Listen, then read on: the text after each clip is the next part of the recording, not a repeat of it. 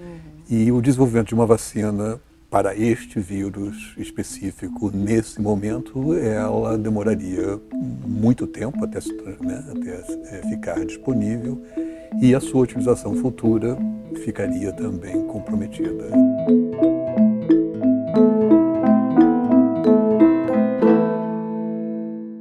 Hoje vamos conversar com o professor Cláudio Struchiner sobre a epidemia do coronavírus no mundo. Professor, obrigada pela presença aqui no programa. Eu é que agradeço, Mariana. Bom, o coronavírus já fez mais de 1.700 mortos na China, com mais de 71 mil casos confirmados da doença. A origem desse vírus é da década de 60, mas os cientistas dizem que houve uma mutação do vírus, um novo coronavírus e os motivos de como a doença foi transmitida para os humanos ainda é desconhecida. Desconfia-se de algum animal, algum animal marinho. Dentre as hipóteses também tem morcegos, cobras. Como é que você avalia essa epidemia hoje e o que tem sido feito para combater essa propagação no país? Né? Ela já saiu da China, ela já chegou em outros países. O que, que tá, tem sido feito pela Organização Mundial de Saúde? Bom, o padrão da, do surgimento de novas epidemias é um padrão conhecido, ele não é uma novidade. De tempos em tempos nós temos é, novos é, vírus, eles são conhecidos como é, doenças emergentes, são doenças que aparecem, que surgem e ah, ao estudar vírus e outros parasitas, é possível observar que esses eh, patógenos eles sofrem eh, mutações, modificações e novas formas, novas apresentações vão eh, aparecendo. E esse é então apenas mais um ciclo nesse, nesse processo. Né? E essas, esses processos de mutações eles vão ocorrendo em, é, em pessoas, em humanos, eles ocorrem em animais, até que eles adquirem as propriedades necessárias para uma transmissão homem a homem. Uhum. Então, isso não é exatamente é, uma novidade. É, essa epidemia do coronavírus, ela se encontra nesse momento é, já numa fase de estabilização, inclusive na, na própria China.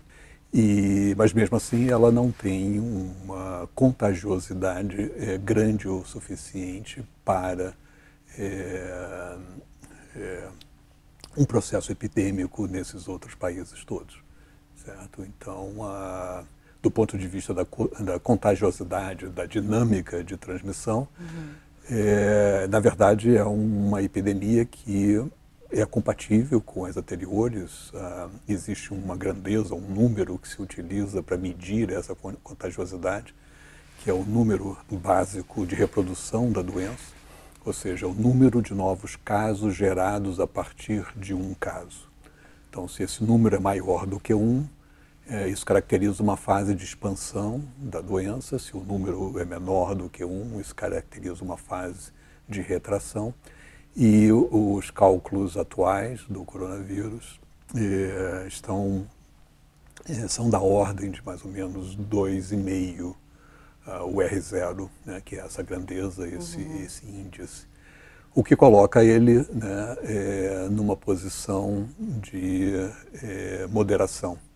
Uh, outras doenças, né, como as doenças comuns da infância, rubéola, tem R0 da ordem de 10, e doenças como malária em regiões hiperendêmicas de transmissão, num passado recente, chegaram a atingir é, valores de mil, uhum. de um caso, Nossa. são gerados mil casos, uhum. certo? Então, uh, uh, o quadro geral é um quadro de controle, né, de estabilização. Como é que a gente pode se prevenir? Como é que acontece a contaminação entre humanos? As informações que se tem sobre a contaminação são as informações das epidemias anteriores. Ela se dá principalmente pelo contato com é, gotículas, o contato próximo né, de um indivíduo suscetível com um indivíduo infectado, mas ela pode acontecer também através do contato com superfícies contaminadas a partir desses indivíduos é, infectados. Ah, a China até desinfetou centenas de células, né? Uhum. Recentemente, para tentar impedir essa contaminação através do dinheiro. É, a, a, é. a principal ação é exatamente essa, de procurar é, eliminar essa contaminação com a utilização de detergentes, né, com a limpeza constante dessas regiões, dessas superfícies onde esse contato ele é muito intenso. E essa transmissão se dá principalmente quando o indivíduo está na sua fase sintomática, mas pode se dar também em menor escala quando o indivíduo ainda é sadio e se encontra no período de incubação, o que torna esse controle um pouco mais difícil, né? porque você tem um indivíduo sadio circulando no meio da população e capaz de transmitir. Mas a transmissão se dá principalmente já na fase em que esses sintomas estão presentes. Agora, quais eh, são os principais sintomas? Quais as diferenças dos sintomas do corona para uma gripe comum, por exemplo, uma influenza? Existe uma superposição muito grande, né? É, mas o próprio nome da doença diz né, que ele, ele, ah, esse coronavírus é um beta é, da família beta e se caracteriza por ser um, um SARS, né, que é a síndrome da é, infecção respiratória aguda severa. Então, o principal é, quadro de diferença é essa gravidade do, do componente respiratório. Mas uh, os quadros iniciais, eles são muito semelhantes uhum. às demais gripes. Uhum.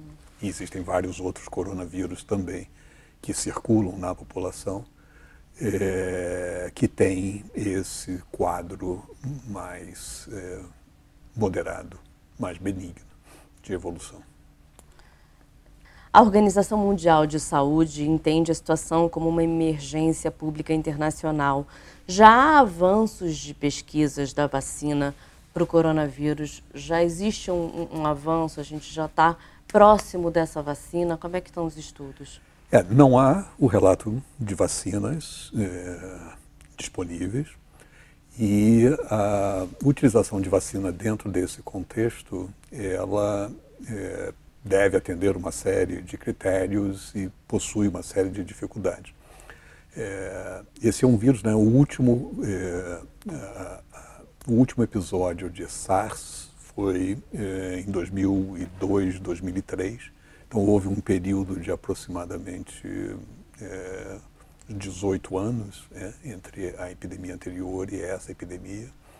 Uh, houve uma outra epidemia que é de MERS, que é parecida, foi parecida, que é do Oriente Médio, o ME do de Middle East, que é do Oriente Médio. Então essas epidemias elas são muito espaçadas uma da outra. Uhum.